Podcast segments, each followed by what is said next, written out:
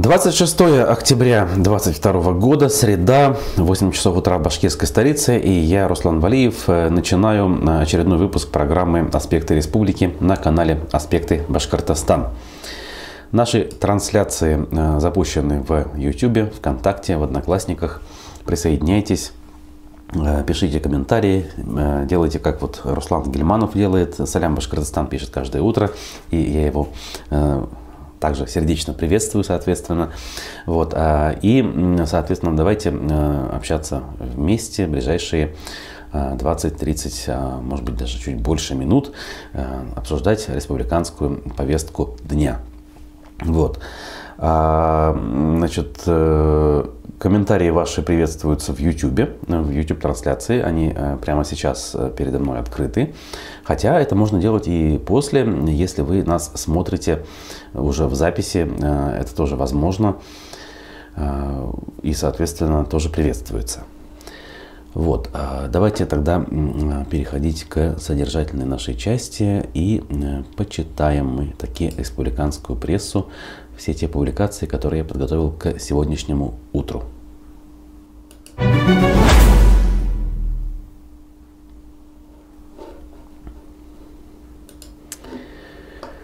Итак, а, начнем с аспектов и с темы мобилизации, которая является ключевой в а, последние недели, уже на протяжении, получается, больше чем месяц. Двоих многодетных отцов, мобилизованных в Башкирии, отозвали из воинской части. Это э, история в прощании. Двоих резервистов из Белокотайского района, имеющих троих детей до 16 лет, вернули домой из воинской части Свердловской области, где они проходили подготовку к спецоперации. Об этом э, глава администрации Благотайского района Масхуд э, Минигалин сообщил, о чем передает коммерсант в Уфе. Цитата. «Вчера встретился с многодетными отцами, совместно обсудили вопросы, связанные с текущими потребностями наших резервистов. В ближайшее время планируем поездку к мобилизованным бойцам в Елань», рассказал Масхуд Минигалин изданию.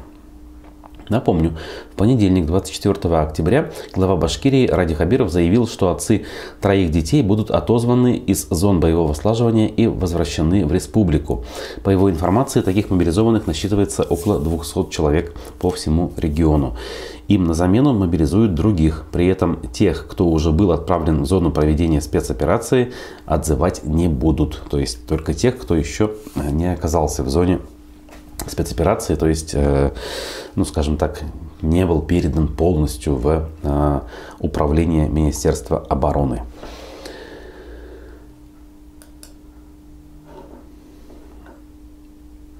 Ну вот, в продолжении этой темы э, публикация заблокированного и запрещенного у нас в России издания «Идель Реали» Мобилизованных башкирских отцов троих детей возвращать из зоны войны не будут. Э, у них такой заголовок.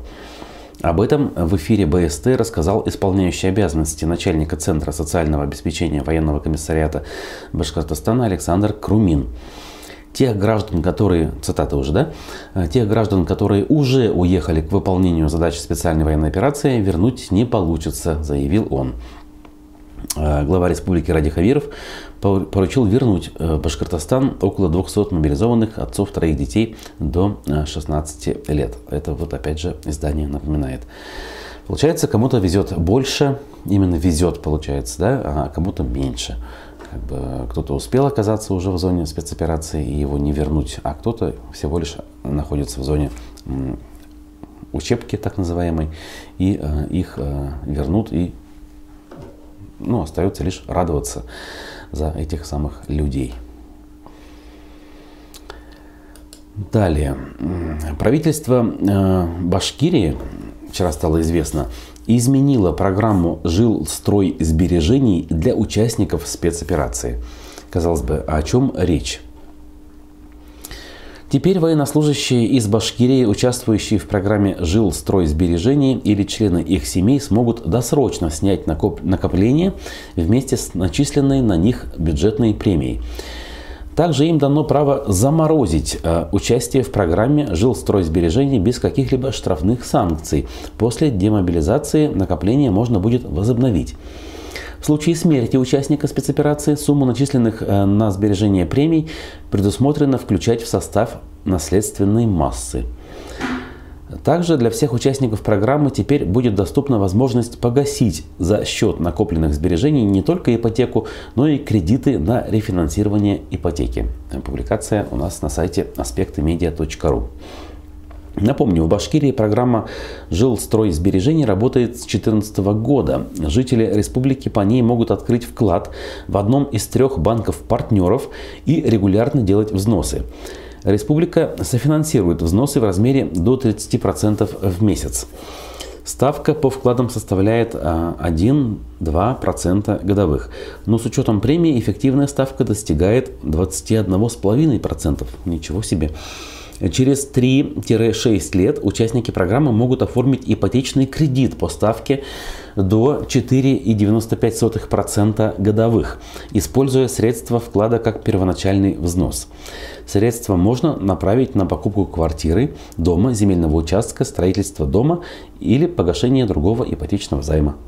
Вот так вот. Оказывается, у нас есть такие э, программы, э, и они даже работают, что является, наверное, все-таки очень неплохим э, подспорьем и может таковым явиться для тех, кто об этом до сих пор не знал и все-таки желает каким-то образом улучшить свои жилищные условия. В продолжение этой же темы очередная публикация у нас на сайте. В Башкирии решили не учитывать доходы участников спецоперации при расчете ряда пособий. Теперь на детские пособия смогут рассчитывать э, семьи, которые ранее не могли претендовать на выплаты, так как из-за дохода главы семейства не проходили по критериям. Соответствующие изменения в положении о порядке назначения и выплаты ежемесячных пособий утвердил премьер Андрей Назаров. Документ опубликован на официальном портале правовой информации. В документе говорится, что указанные меры распространяются на семьи военнослужащих по контракту, добровольцев, мобилизованных и сотрудников полиции, участников спецоперации. Не будут учитываться в доходе семьи как средства, полученные при заключении контракта с Минобороны, так и полученные ранее главой семейства доходы. Вот так. Семьи участников спецоперации таким образом смогут претендовать на ежемесячные пособия отдельным категориям многодетных семей, а, значит, на пособие на ребенка до 16 лет, на компенсацию части расходов на коммунальные услуги для многодетных, а также на ежемесячное пособие до достижения детьми трехлетнего возраста. Для получения большинства указанных пособий средний душевой доход на члена семьи не должен превышать размер прожиточного минимума. Пособие на третьего и последующих детей могут получить семьи, где доход на человека не выше двух прожиточных минимумов. Ну, разумеется, здесь, конечно, речь не о том, что вдруг все живут хорошо и прекрасно, и у нас э, пособия будут э, как бы решать жизненные вопросы всяких э, самых разных наших семей, но хотя бы для кого-то, наверное, этот момент может оказаться очень даже полезным. Городской телеканал ЮТВ сообщает, что студентов Баш Госуниверситета попросили собрать вещи для участников спецоперации. Значит, э, в университете объявлен сбор необходимых вещей для участников СВО. Сообщение появилось на странице профсоюза студентов Института права, то есть одного из факультетов Башгу. В объявлении говорится, что каждый желающий, будь то студент, преподаватель или просто житель, может принести необходимое из перечня в корпус на улице Достоевского, 131. Далее цитата. Любая помощь будет очень полезна и неоценима. Не бойтесь передавать даже самые маленькие пакеты. Для этого мы с вами и объединились. Каждый, кто хочет помочь вместе с нами, может принести вещи в 203 кабинет Института права, улица Достоевского, 131. Говорится в сообщении. Это прямая цитата. Всего в списке 85 наименований товаров. Также они разделены на подпункты. Гигиена для бытовых нужд, одежда, продукты питания. Среди запрошенных вещей перечисляются теплые верхняя одежда и обувь, термобелье, средства гигиены, газовые горелки и плиты. Также тарелки, медикаменты и другие. Особняком стоят такие пункты, как специальные рации и их антенны, бинокли, тактические очки, а также иконы, флаги России и письма. Вот так вот, друзья. Поэтому, если вдруг кто-то желает, пожалуйста, вы можете воспользоваться данным предложением. Искандер э, пишет нам в чате YouTube трансляции. Доброе утро. В Ульяновске одна риэлтор уже сболтнула, что ждет оживления по сделкам после выплат семьям погибшим на СФО. Видимо, она ждет сделок купли-продажи, ни много ни мало, учитывая суммы выплат. А так как и зарплату у них э, от 195 тысяч и стопроцентная скидка на коммунальные расходы. Ну, в общем, продолжает свою мысль Искандар. И да, наверное, это все-таки неудивительно и вполне, к сожалению, ожидаемо. Так, ну что ж, давайте, друзья, сейчас сделаем небольшую паузу, послушаем фрагмент программы «Аспекты мнений», в гостях которой вчера был замечательный гость, наш уфимский э, писатель э, э, и журналист Игорь Савельев. После вернемся и еще почитаем информационные выпуски точнее, публикации наших республиканских СМИ.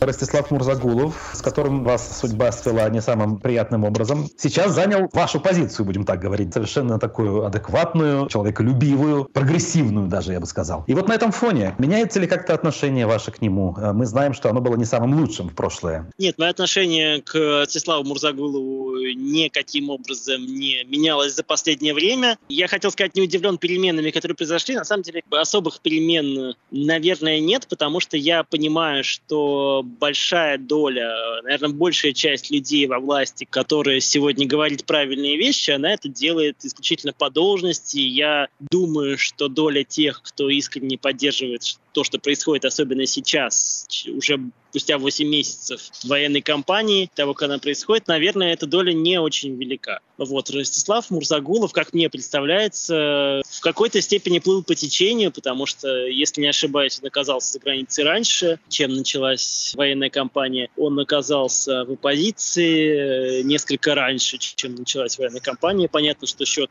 шел там на неделю и на месяц. Я не помню, чем это было связано. По-моему, это как-то было связано с сотрудничеством с рэпером Моргенштерном, с которым Ростислав mm-hmm в какой-то степени работал с его преследованием и так далее. В этом смысле он, как мне кажется, плывет по течению, и, наверное, он чувствует себя человеком, которому повезло оказаться по ту сторону реки, а не по эту. Ага. Во всех то есть он просто оказался в том месте в то время, когда э, выбор э, как бы был невелик. То есть, оказавшись там, а какую еще позицию можно занимать? Она единственно здравая, правильная, и очень удачно сложились карты. Правильно? Да, я знаю, что есть э, большая дискуссия, не дискуссия, что многие представители оппозиции из Башкирии, в том числе те, кто находится за границей, пытались каким-то образом добиться того, чтобы Ростислав был исключен из команды Ходорковского и так далее и тому подобное. Было очень много слов uh-huh. копий. На эту тему отвечал на вопросы Ходорковский я, с одной стороны, понимаю, что, наверное, человек с бэкграундом Ростислава Мурзагулова совершенно неуместен в тех обстоятельствах, в которых он не находится. С другой стороны, то чувство мести, которое, возможно, движет его многими оппонентами сегодня, оно мне не очень близко, поэтому у меня нет какой-то четкой позиции по поводу того, должен ли Ростислав Мурзагулов быть включен в какие-то списки, допустим, того же движения Навального, и вообще подвергнуться каким-либо санкциям со стороны Европы или со стороны его нынешних работодателей или нет. Единственное, что то, конечно, хотелось бы прояснить его роль в судьбе Лилии Чанышевой, потому что об этом тоже очень много говорят, на это делает упор э, движение Навального. Действительно ли он сыграл роль в ее посадке или нет, и если да, то это, конечно, совершенно уже другой вопрос. В принципе, понятно, что Ростислав Мурзагулов очень много сделал для того, чтобы преследовать оппозицию в Башкирии. Я это хорошо знаю, хорошо помню. В частности, и... сторонников Навального он, мягко говоря, очень сильно критиковал это. По поводу того, что он мог принять участие в, собственно, аресте Чанышева, и такая информация есть, я даже ее не слышал, если честно. Насчет информации я ничего не могу сказать. Об этом заявлял движение Навального. И, если не ошибаюсь, об этом уже заявлял муж Лилии Джанышева о том, что Ростислав Мурзагулов якобы приложил руку к ее судьбе. Но подтвердить или опровергнуть, понятно, что я никак не могу, и просто такая дискуссия есть. И вообще в дискуссии о том, в чем виноват, а в чем не виноват Ростислав Мурзагулов, это является таким в определенной степени краеугольным камнем. Ну, я тут единственное позволю себе не то чтобы процитировать, а напомнить ту мысль, которую он неоднократно повторял, в том числе в свое время у нас в эфирах, и в последнее время особенно в своих эфирах он э, любит это повторять, что как раз-таки он был тем самым человеком в системе, который всячески на всяких закрытых заседаниях, наоборот, пытался сделать так, чтобы все расслабились и дали возможность э, оппозиции как-то себя проявлять. Но это опять-таки его слова. Правильно ли я понял, что как бы кровожадность некоторых его оппонентов вы не разделяете, и в принципе, если он делает сейчас правильное дело, то пусть делает. Но от этого симпатии э, к нему проявлять вы... Я считаю, что нет оснований доверять тому, что он делает, э, у меня, по крайней мере. Но если мы обсуждаем санкции Ростиславу Мурзагулову исключительно в контексте его наказания или мести за те действия, которые он совершал ранее, то, в общем-то, по крайней мере, мне это не близко. Честно говоря, мне предлагали выступить, что-либо сказать по этому поводу, потому что Ростислав Мурзагулов в свое время предложил руку к моему уходу из республиканских СМИ, но у меня не возникло никакого желания этим заниматься. В принципе, еще и потому, что, как мне кажется, подобные разборки, они очень портят э, такое некое реноме российской оппозиции, потому что в основном все, что мы слышим, это такая грызня вокруг да. того же включения Венедиктова списка, списки, не включение, вот это все не совсем то, что, наверное, способствует э, вообще преодолению нынешнего кризисной ситуации.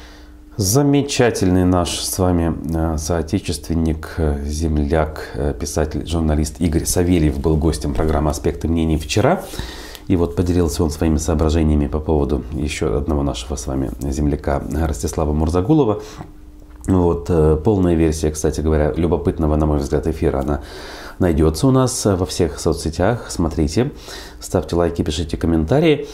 Вот, э, ну, я, наверное, лишь добавлю, что сегодня у нас в 15 часов в аспектах мнений вице-спикер Госсобрания Курултая Республики Башкортостан Рустем Ахмадинуров. Поэтому тоже свои вопросы можете присылать и участвовать активным образом в данном эфире. А я прочитаю э, информацию из оставшихся э, наших публикаций, которые к этому утру я подготовил. Возвращаясь к событиям понедельника, немножечко э, хотелось бы все-таки упомянуть проблему снега. Все-таки зима у нас уже вот-вот вот прямо вот начнется, да? Битву против снега не проиграете. Хабиров высказался о зимнем сезоне в Башкирии. Публикация медиакор сети и соответствующая иллюстрация прилагается.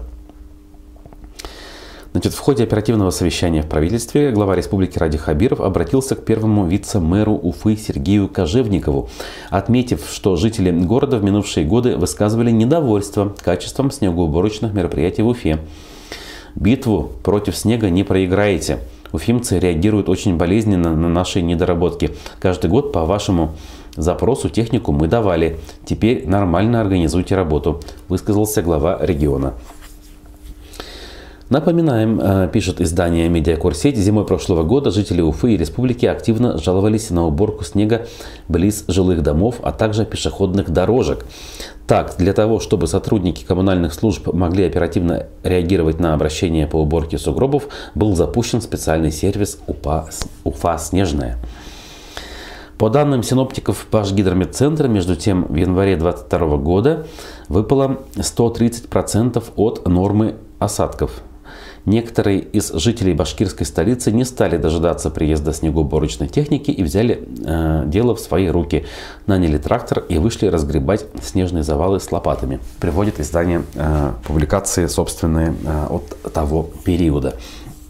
Надо сказать, что еще в 2018 году, когда Ради Хабиров приехал в Башкирию, как бы было сказано, что уж такие-то уж бытовые вещи мы уж точно решим довольно-таки быстро, и э, вопросов к ним возникать не будет.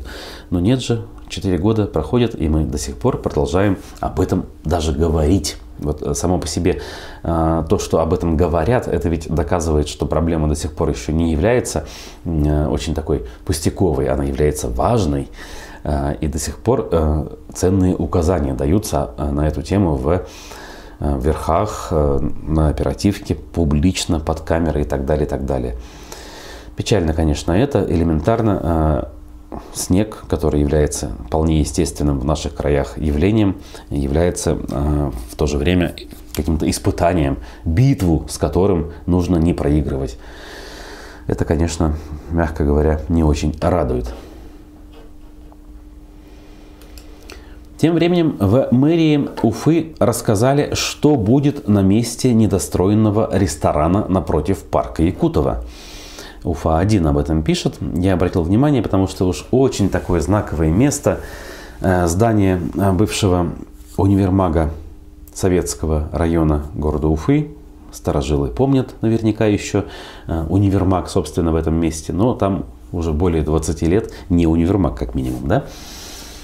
Так вот, на земельном участке проводится реконструкция здания со строительством пристроя. Это комментарий мэрии.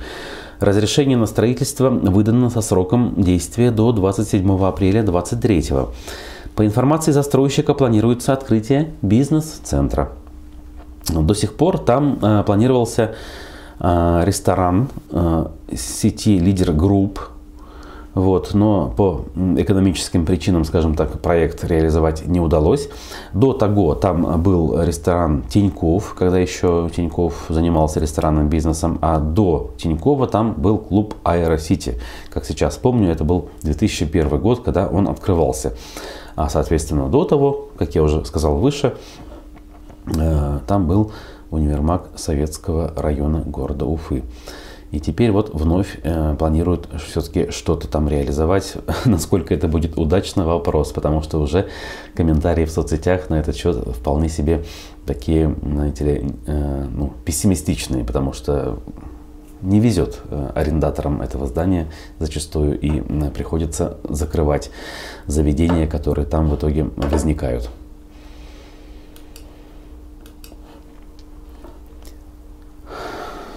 Пруфы сообщают нам о том, что а, значит, KFC, одна из сетей фастфуда, которая до сих пор все-таки оставалась в нашей стране, все-таки уйдет и будет заменена вновь Ростиксом, из которого в нашей стране, опять-таки, эта сеть возникла. Возрождение легенды Ростикс. Такой заголовок. Я бы, конечно, э, был поосторожнее по поводу э, использования таких э, терминов вроде легенды. Я уж не знаю, для кого легенда, для кого нет. Но так или иначе, факт остается фактом. Сервис. Покупатель обязан будет провести ребрендинг, но сохранить сотрудников. В начале 2023 года вывески ресторанов заменят на логотип Ростикс. Сделка включает в себя договоры аренды, оборудование в ресторанах и персонал. Что будет с программным обеспечением, контролем качества и рецептурой, неизвестно, пишут пруфы. В сентябре 2022 года было создано, э, было подано заявление на регистрацию товарного знака Ростекс. Оказывается, вот оно немножко заранее происходило. Э, товарный знак, видимо, последние годы был э, никому не нужен и, соответственно, упразднен. А вот теперь на него вновь подали соответствующие документы. Издание напоминает, что Ростикс, э, сеть, э, которая появилась в России в 1993 году, была позаимствована у KFC, дескать, и полностью соответствовала стандартам западных ресторанов. Я бы тут поспорил, потому что в Уфе у нас Ростикса в принципе не было, но мне приходилось эм, посещать заведения данной сети, например, в Самаре. Там близко не было еще э, стандартов KFC тогда. В итоге в апреле 2006 года открылся Ростик с KFC, то есть объединенный бренд. Впоследствии слияние этой компании э, закончилось тем, что мы знаем и видим в последние годы этого сеть KFC на наших с вами улицах. Ну что ж, вкусно и точка, соответственно, множится и продолжается в том или ином виде. И те же пруфы нам сообщают, что жительница Башкирии осталась на свободе после систематического избиения троих маленьких детей. Э, немножко информации о том, как наше правосудие устроено, хотя, конечно же, для вас это новостью не является само по себе, да, устройство нашего правосудия. Но вот, э, соответственно, три копейки в копилку этих знаний. В Кушнаренковском районе осудили местную жительницу по обвинению в ненадлежащем исполнении обязанностей по воспитанию несовершеннолетних. Значит, э, согласно материалам дела, женщина с сентября 21 по март 22 года избивала детей 10, 7 и 4 лет. Это происходило систематически. Кроме задействования рук и ног, женщина использовала ремень, материла их и пила алкоголь у них на глазах, сообщает, э, соответственно, э, силовая структура прокуратуры в данном случае. Женщина признала вину на суде. Также выяснилось, что ее уже привлекали к уголовной ответственности за ненадлежащее воспитание двоих младших детей. В итоге судья назначила ей, чтобы вы думали, всего лишь 9 месяцев условного срока с испытательным сроком на один год. Прокуратура не согласна. Она намерена обжаловать приговор из-за мягкости наказания. Ну, это как бы понятно, это законы жанра, в общем-то, ничего удивительного в том, что прокуратура планирует обжаловать данный приговор, нет. Тут вопрос, скорее такой риторический, наверное, да, а правильно ли наказывать вот таким вот совершенно формальным образом? Совершенно очевидно, что для данной женщины эм, э, данный срок не является как таковым каким-то поводом к изменению собственного поведения. С другой стороны, если говорить о том, что надо было бы поступать более жестко, а как же дети? Да, как бы, и, соответственно, эти вопросы остаются без ответа и, как говорится, висят в воздухе. Так, э, там тут Наиль писал, нет звука, но, по-моему, все-таки звук, э, если и пропадал в моменте, сейчас э, он есть. И э, он будет сегодня в 15 часов, когда в эфире э, состоится э, интервью с вице-спикером, бывшим руководителем исполкома «Единой России» в Башкортостане Рустемом Махмадиноровым. Поэтому следите за анонсами, смотрите эфир в 15 часов, присылайте свои вопросы. Вот, читайте текущие новости у нас на сайте, в телеграм-канале и во всех социальных сетях. А я с вами на данный момент э, прощаюсь. Услышимся, увидимся в эфирах аспектов. Э, хорошего всем дня. Берегите себя и своих близких. Пока.